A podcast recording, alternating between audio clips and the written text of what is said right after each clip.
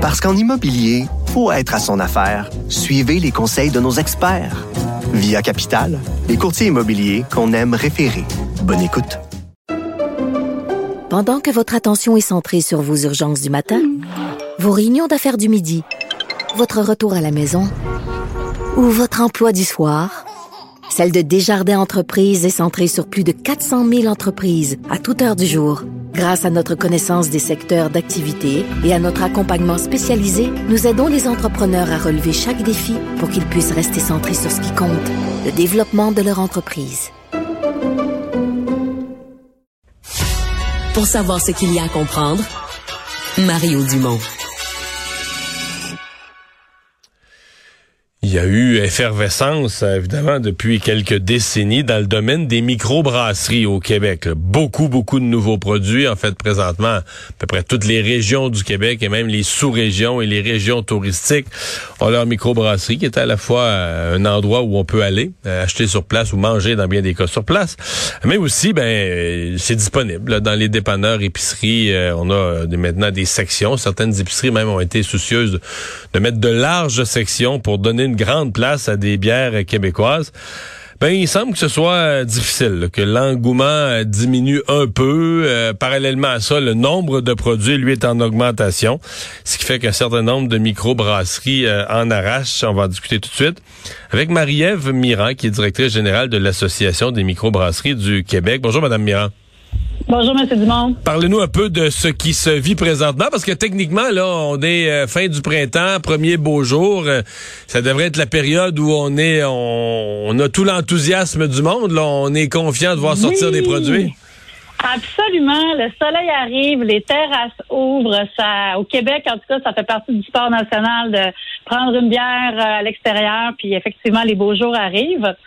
Ben, puis, tu sais, en introduction, vous disiez, on, ont connu une croissance euh, dans les dernières, dans la dernière décennie. Puis, tu sais, je tiens à le souligner, là, c'est pas une croissance normale que notre industrie a connue dans la dernière décennie. C'est une croissance, tu sais, vraiment extraordinaire, où on a eu année après année, tu sais, des croissances de 5, 10, 15 jusqu'à 20% Donc ça, c'est pas, euh, c'est pas banal dans l'équation.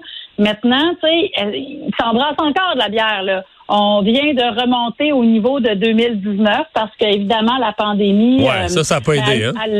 non, ça a eu des effets, je dirais, euh, plutôt euh, différents là, pour euh, différentes microbrasseries, mais cet effet-là, dans le fond, euh, aujourd'hui, on, produit autant de bières qu'on en brassait en 2019.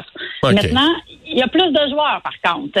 Il y a plus de joueurs. On est rendu à 325, un petit peu plus, 330 euh, microbrasseries. C'était combien? Euh, avez-vous des chiffres? Mettons, c'était combien il y a 5 ans? C'était combien il y a 10 ans? C'était combien il y a, il y a 15-20 ans? À quelle vitesse le nombre de microbrasseries a augmenté? Euh, j'ai ces chiffres-là, puis je voudrais pas vous donner de, de, de, de, faux chiffres, là, mais écoutez, honnêtement, là, il y a à peu près euh, cinq ans, on était genre à 200, 200. Eh boy, c'est ça augmente vite, là. Hein? Euh, ça augmente extrêmement vite. À chaque année, on a du 10, 15, 20, 25 nouvelles microbrasseries. Et, éparpillées dans tout le Québec, là. Hein?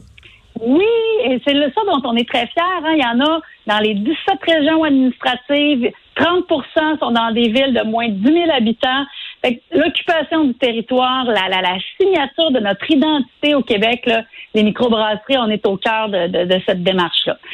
Bref, tout ça pour dire que euh, le contexte économique aussi est pas facile. Hein. On sait que le dollar, euh, le dollar loisir est moins euh, présent pour plusieurs consommateurs hein, qui euh, ont peut-être un peu moins d'argent disponible pour euh, des, des, luxes comme une bière de microbrasserie.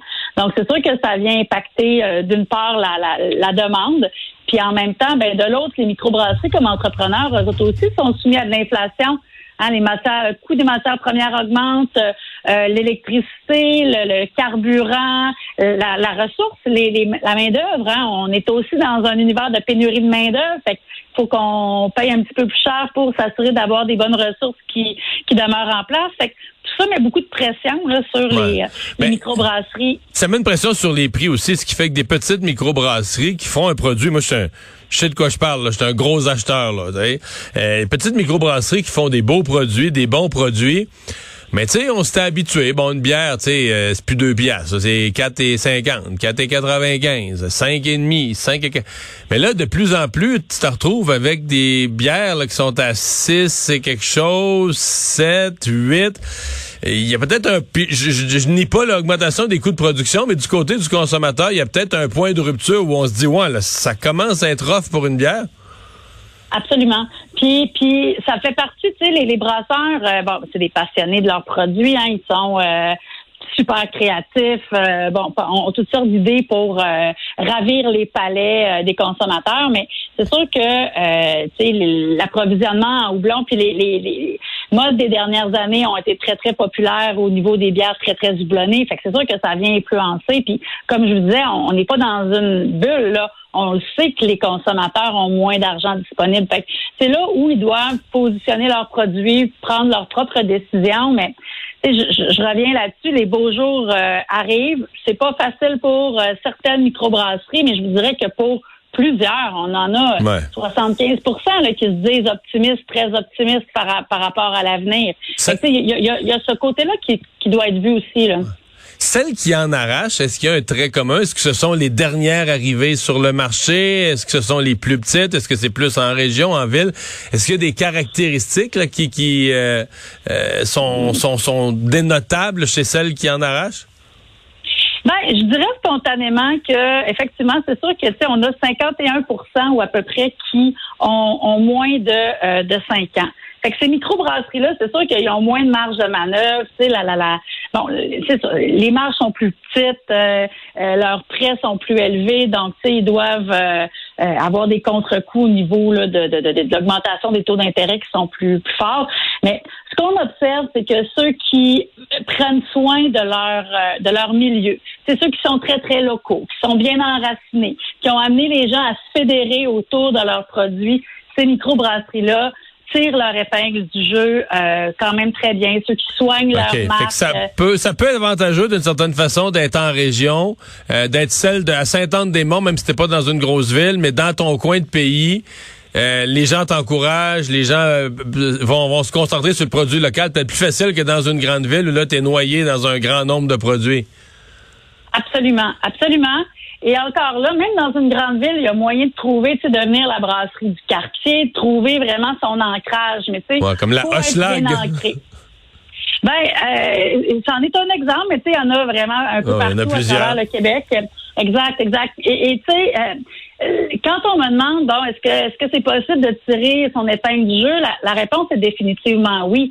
Par contre, si quelqu'un a comme euh, objectif principal la profitabilité, je pense pas que c'est l'industrie où il faut aller parce que euh, la, façon dont les marges, c'est pas là où il y a de l'argent à faire. Par contre, quelqu'un qui a envie de, de vivre sa passion, qui a envie de faire euh, euh, déguster aux consommateurs là, leur, leur savoir-faire, ben il y a, y a, de la place là. Hmm. Qu'est-ce que parce que là on a parlé de, des produits qui se concurrencent entre eux parce qu'il y a beaucoup de microbrasseries. Euh, mais qu'est-ce qu'on doit dire euh, de l'arrivée sur le marché quand même d'une flopée d'autres produits là, qui sont à mon avis des concurrents? Comme on parlait de l'été tout à l'heure, euh, moi j'ai des jeunes chez nous puis je vois avec leurs amis toutes les couleurs à base d'alcool, tout ce qui se fait, puis qui sont des produits québécois pour beaucoup aussi, la base des gins québécois puis des vodkas québécoises, puis là eux avec ça ils font des drinks pré-mixés en canette. Euh, J'ai l'impression que dans les parties, ça c'est peut-être à l'époque ça aurait été des canettes de bière qui auraient été amenées dans le party. Puis là aujourd'hui on arrive avec cette variété de produits. Est-ce que c'est une concurrence que vous ressentez ça aussi? Certainement, certainement. Les produits de substitution, là, puis on les appelle euh, les prêts à boire. Puis là, il y en a différents, là, des prêts à boire. Mais c'est sûr que, euh, tu sais, quand on regarde le dollar loisir, là, ben, on choisit de le mettre dans une bière de microbrasserie, dans un vin, dans un prêt à boire, dans du cannabis. C'est, toutes des options qui sont légalement possibles.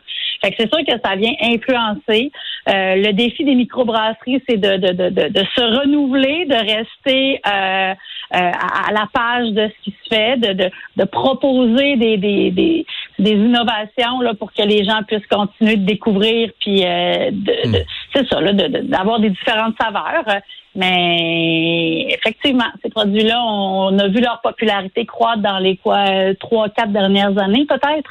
C'est sûr que c'est un élément dans l'équation. Un autre changement dans le marché. Euh, la, la, bataille pour la place sur les tablettes, ça c'est toujours quelque chose quand on est dans l'alimentation, dans des produits comme les vôtres. Il faut, c'est pour être vendu, il faut être sur les tablettes.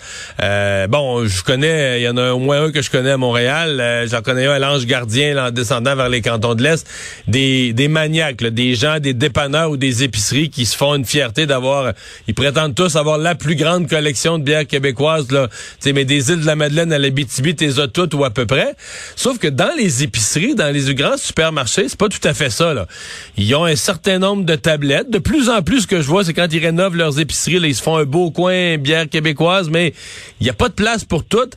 Comment comment on se bat là, pour avoir euh, sa petite place euh, pour en vendre quelques-unes? Puis tout le monde veut avoir les canettes les plus colorées puis les plus design les plus artistiques mais euh, comment on se bat pour avoir sa petite place dans ces tablettes là le consommateur est prêt avec un beau choix quand même. Hein, parce qu'il y a vraiment une panoplie d'options possibles.